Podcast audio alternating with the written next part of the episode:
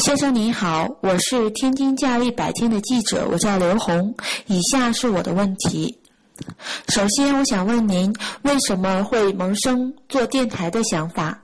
因为就我所知，做电台跟您现在从事的行业完全表达的形式不同，它是一个完全用语言来表达观点的一个平台。您当时为什么会想要做一个电台？目前电台的形式非常的多，有清谈类的，有搞笑的，有娱乐的。您为什么会选择确定用天津话来说天津市这样的一个定位方向呢？呃，各位朋友，各位听众，各位街坊邻居，大家好，感谢收听这一期的津津有味大桥道。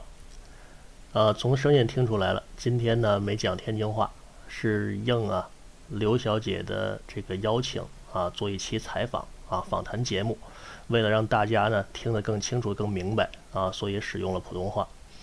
呃，首先呢，回答这个刘小姐第一个问题，就是做这个电台的这个初衷。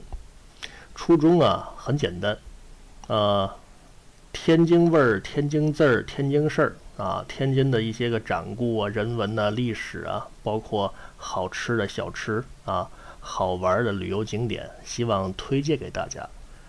再另外呢，说天津话呢有很强的呃文化内涵啊，像现在啊这个八零后、九零后，甚至说零零后啊，对天津话的这个掌握呢啊，已经不像老先生们掌握的这么好了，需要有这么一个这个平台啊啊，将天津话传承下去。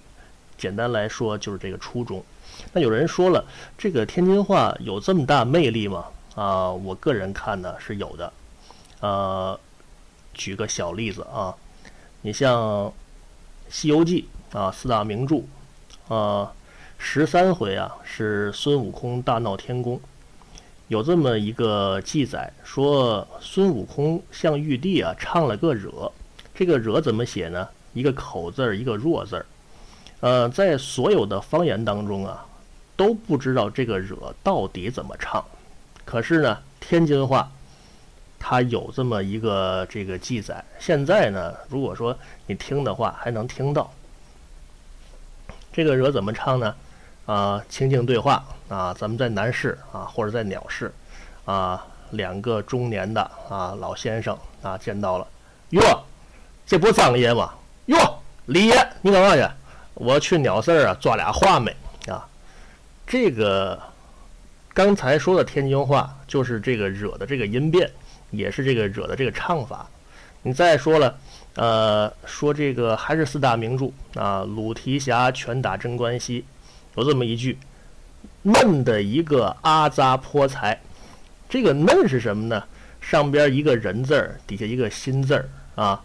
英文呢是 such 啊，当如此的讲。啊，天津话呢就用这个嫩啊，就是说你怎么那么办事儿呢？你这个事儿办的怎么那么不地道呢？是吧？阿扎阿扎呀，当肮脏讲，天津话里也有。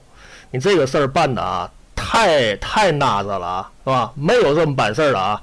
哎，很多东西呢，就是说在其他的方言里边，这些个文化呀啊都已经消亡了，但是呢。